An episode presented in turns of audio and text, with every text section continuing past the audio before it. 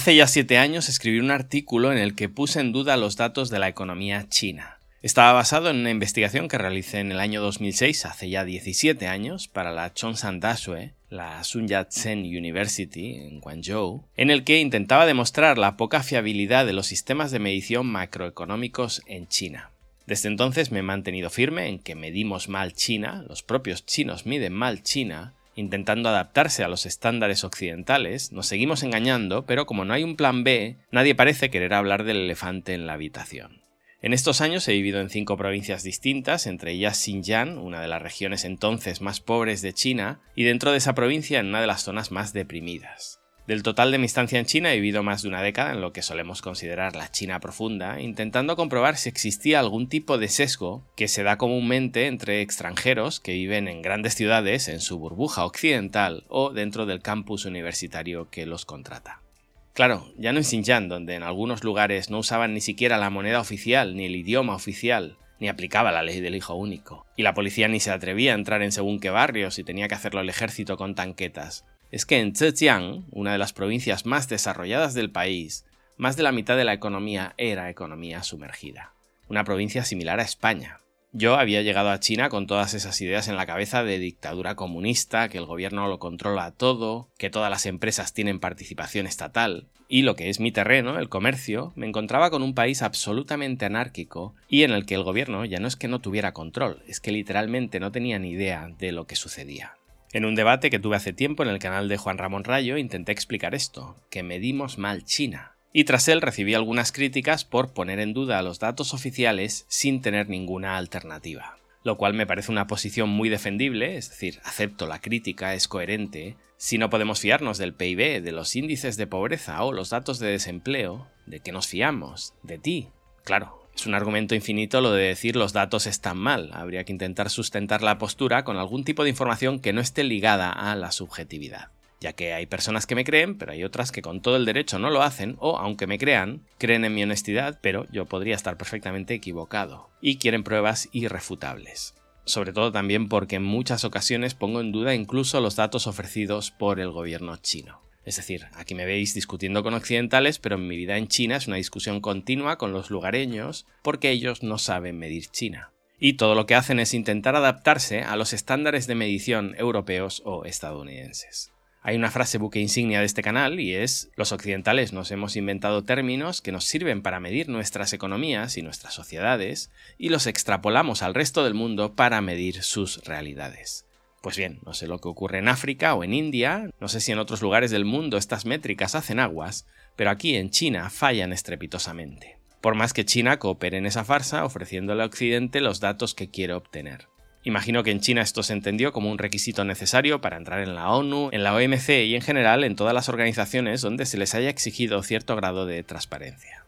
Si siempre explico en un ejemplo para niños que si para medir cuántas personas están desnutridas, en lugar de medir calorías ingeridas, seguidme con el ejemplo, contamos el número de tenedores que usan, que se lavan o que se producen, en China nos saldría que el 99,99% de los chinos están muriendo de hambre. Pues lo que hacen estas instituciones chinas es intentar traducir su realidad, intentan adaptar su información al léxico occidental e imaginemos que publicaran, de forma oficial, en China el 99% usa tenedor tres veces al día. El porcentaje de pobreza, de hambre, es X. Nos piden que digamos cuánta gente pasa hambre y en Occidente eso se mira midiendo el uso de tenedores. Vale, esto aquí no aplica, intentemos hacer una medición de chopsticks y cuando lo tengamos, repito, me estoy inventando el ejemplo, digamos que son tenedores porque estos consultores occidentales no entienden China y si ponemos pegas sospecharán. Mejor démosles el dato que necesitan obtener.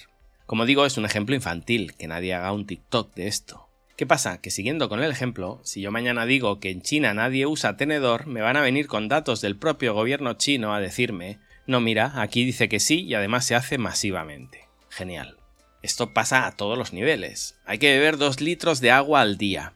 No sé cómo se mide esto en Occidente, pero si lo midiéramos en China nos saldría que en pocas horas la mayor parte de la población china va a morir deshidratada porque de cada 10 sistemas que tengamos para rellenar la estadística en Occidente, en 8 o en 9 nos dará que en China nadie bebe agua. Un milagro que no se hayan extinguido, ¿verdad?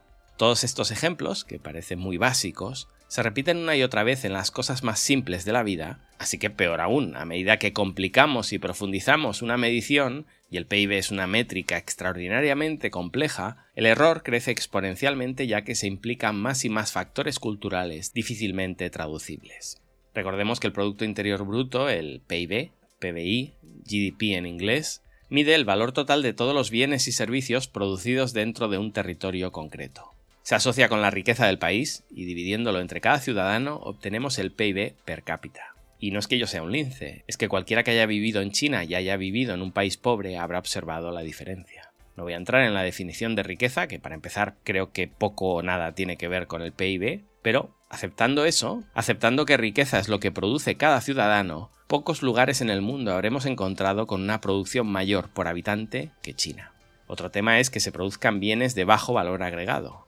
En realidad en China se produce de todo, pero es cierto que en una población de 1.500 millones de habitantes, tres Europas enteras, hay de todo, así que entiendo que alguien me diga, vale, cada chino produce más que cada cualquier otro ciudadano del mundo, pero un solo agente de la bolsa de Wall Street produce más PIB que mil chinos haciendo zapatos. Ok, lo compro. Que los chinos produzcan mucho no significa que todo tenga gran valor, y a pesar de que los niveles de pobreza de Estados Unidos son muy superiores a los de China, los ejecutivos estadounidenses son mucho más productivos que la suma de ejecutivos chinos más la mano de obra barata china. Ok, no lo sé, pero supongamos que es así. Entiendo que cada chino pueda ser más pobre que cada estadounidense, de media. Pero seis veces más. Es más, cada chino es más pobre que cada ruso, que cada chileno, que cada húngaro, en fin, podría seguir, la métrica no puede ser más ridícula. Pero quedémonos con lo primero. Cada chino es seis veces más pobre que cada estadounidense.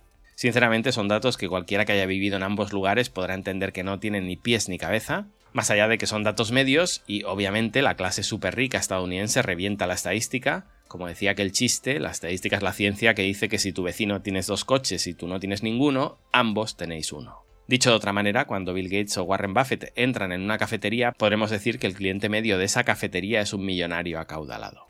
Bien, una vez tenemos claro lo que es el PIB, o lo que intenta ser, bienes y servicios producidos en un cierto periodo de tiempo, y que según las estadísticas los chinos producen poco, menos que los rumanos y tres veces menos que los franceses, cada chino produce tres veces menos que cada francés, ¿cómo encajamos aquí el desequilibrio producido por la barrera cultural? Porque ya sabemos que los chinos usan palillos, hablan chino y que China es muy grande. Menudo descubrimiento, Adrián. ¿Cómo sustentas que eso que ocurre en el día a día también pasa en las mediciones macroeconómicas? Porque el salto argumental es considerable y podría ser una suposición tuya sin tener base teórica detrás. Ok, la primera vez que pude por fin corroborar que mi teoría podría tener cierto nivel de verosimilitud fue revisando unos emails filtrados por Wikileaks en los que Li Keqiang, el flamante primer ministro chino los últimos 10 años, que entonces era gobernador de la provincia de Liaoning, reconocía que el PIB en China era inmedible. Demasiado complejo para la economía china, decía. Y algo complejo es proclive a errar y permeable ante manipulaciones. Ojo, son unos emails privados que no deberían haber salido a la luz, de alguien que era gobernador, es decir, el que presenta los datos de PIB de su provincia, no se sabía que iba a ser primer ministro, y ofrecía cifras que para nada beneficiaban a China y que podrían haber hundido su carrera. Es decir, para mí tienen muchísima credibilidad. Obviamente quizá yo esté sesgado, ya que esos emails corroboraban mi tesis, también puede ser. Pero, en cualquier caso, dejo mi sesgo a vuestro criterio. Bajo mi punto de vista, estas filtraciones fueron una de las noticias más importantes de la década y en cambio pasaron sin pena ni gloria por la prensa internacional.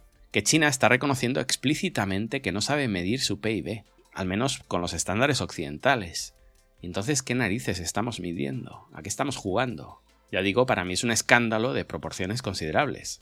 Sospechábamos que los países del antiguo bloque comunista mentían con sus cifras para maquillar sus economías, pero China en 2007 ya estaba completamente integrada en el mundo. Formaba parte de la Organización Mundial del Comercio y, cuidado, los emails de Li Keqiang no decían que China mintiera para exagerar sus éxitos. Decían que China era absolutamente incapaz de medir su PIB y que por tanto el margen de error era altísimo, y esto podía ser a favor o en contra.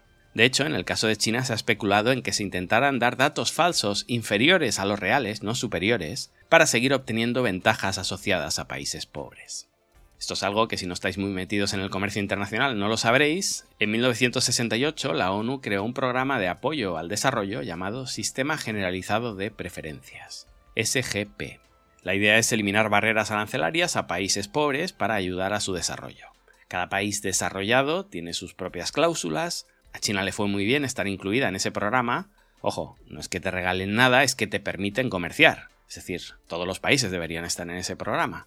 Pero, sea como fuere, China estaba incluida cuando era un país pobre, y si me habéis escuchado con anterioridad, si estáis suscritos a este canal, le dais siempre like y comentáis y todo eso, Siempre hablo del año 2008 como el punto de inflexión de China en esas Olimpiadas de Beijing que utilizó para presentarse al mundo y maravillarlo, y justo entre 2008 y 2010, dependiendo de la estadística que tomemos, superó a Japón y se convirtió ya en la segunda economía del mundo.